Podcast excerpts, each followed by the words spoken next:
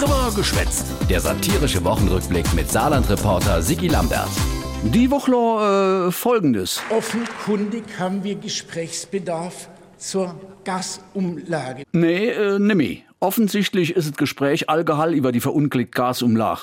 Vor einer Woche hatte Wirtschaftsminister Habeck noch überzeugt behauptet, Die Gasumlage wird kommen ab 1. Oktober. nur ein paar Tage später hatte sich dann schon so angehört beim Habeck. Die Gasumlage Muss weg! Oh, wow, wow, wow, wow, war der genervt im Bundestag. Da war die Gasumlage schon so gut wie mausetot. Sie war von vornherein völlig falsch aufgegleist. Der CDUler Andreas Jung, falsch aufgegleist. Das kann auch nur mit Politiker entfälle. Sie war entgleist. Oder von mir aus auch, Total verkorkst. jo, was war passiert? Ah ja, die Regierung braucht 34 Milliarden Euro für große Gasversorger zu retten. Auf der anderen Seite will aber der Finanzminister Lindner auf Teufel komm raus die Schuldebremse inhalle. Also sollte mir, die Verbraucher, deine ganze Mist über die Gasumlage bezahlen. Mist. Mist, jo.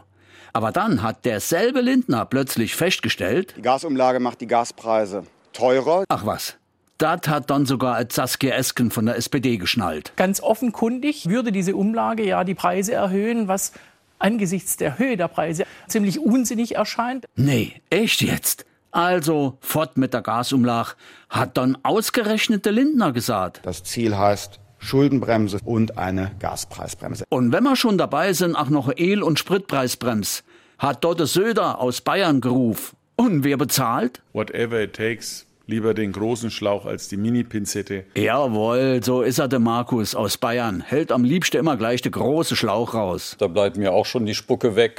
Der SPD-Mütze nicht aus NRW. Schon ein klein bisschen neidisch.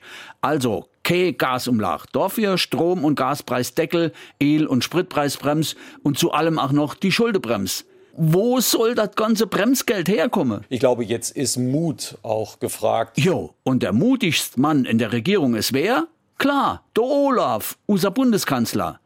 Und der hat jetzt geliefert. 200 Milliarden Euro für alle menschliche Bremse. Das ist hier ein Doppelwumms. Das sind vor allem 200 Milliarden neue Schulden.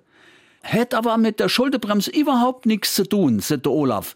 Weil der Doppelbums ja äh, Sonderhaushalt ist. Äh, jo, nee, ist klar. Äh, hätt man eigentlich auch früher drauf kommen können, oder? Oh Mann, komm, geh mir bloß fort.